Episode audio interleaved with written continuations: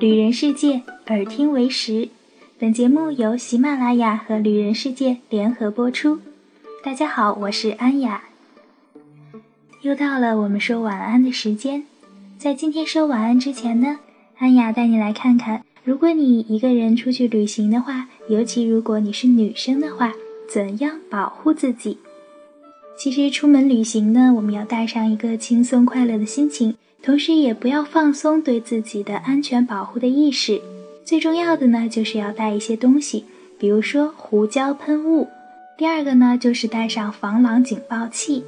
防狼警报器的原理非常简单：当你遇到危险的时候，你把手边的防狼警报器的按钮或者简易的开关打开，它就会发出类似于警车的警报的声音，可以瞬间分散侵犯者的注意力，为你赢得逃跑的时间。还有一个呢，就是避孕套。其实说到避孕套，大家可能会有一点奇怪，但是作为一个女生来说，你单独出去旅行，这也许是保护你自己的最后一道防线。当你遇到侵犯的时候，并且已经完全没有任何机会逃跑的时候，那你能做的只有把避孕套递给他。听起来很奇怪，但是很重要。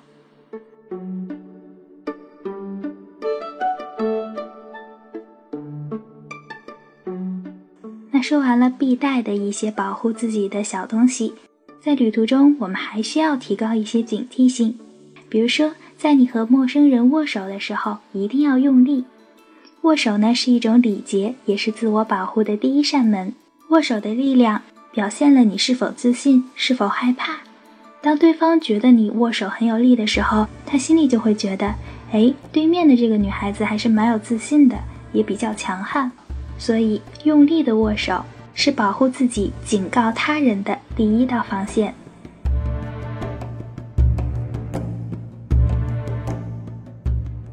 那当你在陌生的城市一个人走在大街上的时候，要随时留意身边的人。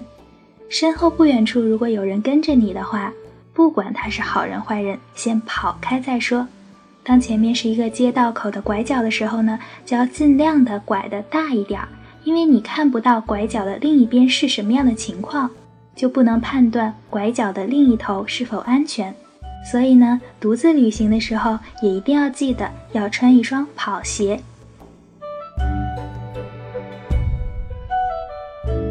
当你到达一个新的地方的时候，千万不要东张西望，你要表现出你对这个地方很了解的样子。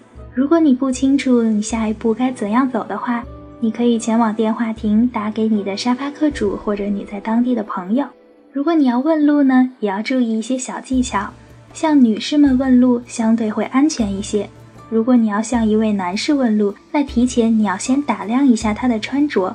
比如说这位男士提着菜篮子或者手上拿着一些东西，想要赶往某一个地方的话，他的安全系数也会比较高。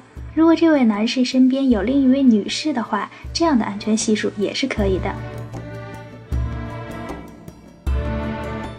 要在你独自旅行的时候呢，如果你不凑巧错过了你的火车、大巴、飞机等等，千万不要慌张。在你独自旅行的时候，能解决问题的只有你自己，所以要尽快让内心平静下来，然后想办法去解决。最重要的一点呢，就是夜间千万不要单独的出行。因为你并不了解这个城市或者这个地方的危险系数。如果你恰巧是在墨西哥、伯利兹城、危地马拉这样的地方，那夜里就更不要出门了。在天黑之前一定要回家或者回到你的青旅。如果你是跟一大帮朋友一起出去的话，那会安全一些。但是也一定要记住，年轻人在一起呢容易玩疯了，千万不要在一个陌生的城市喝醉酒。如果很不凑巧，在天黑之后。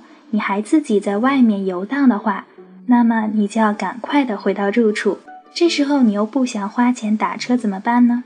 那只好用最原始的方法了，那就是跑，并且你要时刻注意着身后是否有人跟着。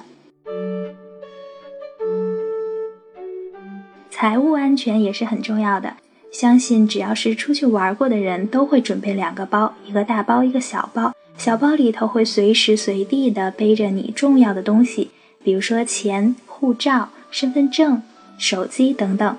这个小包一定要贴身放着。还要告诉你一点，千万不要因为害怕而拒绝跟人交流，那这趟旅行就真的很孤单了。相信自己是最幸运的那一个，要用真善美去结识身边的朋友，让那些原本想害你的人也不忍心下手。听起来其实蛮别扭的，不过这个前提就是要时刻警惕着，任何陌生人要给你的喝的、吃的东西，一定要考虑之后再接受。下面呢，我再给一些建议，是针对第一次当沙发客或者当沙发客经验比较少的朋友。比如说，你到了一个城市，想要去参加当地的一些酒吧呀、派对呀这样的活动，那你尽量呢让你的沙发客主跟你一起去，因为有当地人的陪伴，安全系数就会高一些。他们是了解当地的情况的，就知道什么地方是安全的，什么地方不安全，什么地方需要特别的小心。还有呢，就是你作为一名沙发客，不管你的沙发主是什么样的人，不论你是男生还是女生，都不要穿得太暴露，尤其是女孩子在外面不要显得太小女人。独自出行呢，要学会处理紧急事件，要学会瞬间让翻腾的内心平静下来，笑着面对最糟糕的事情。其实旅行很简单。以上的信息呢，来自于微信公众号“女汉子 ella 环球狂奔”，你可以搜索这个公众号，上面会有更多有趣而实用的内容。你也可以加 ella 的私人微信号，微信号和公众号已经写在了本期节目的下边。有任何问题，也可以直接给我留言哟。深夜了，晚安，好梦。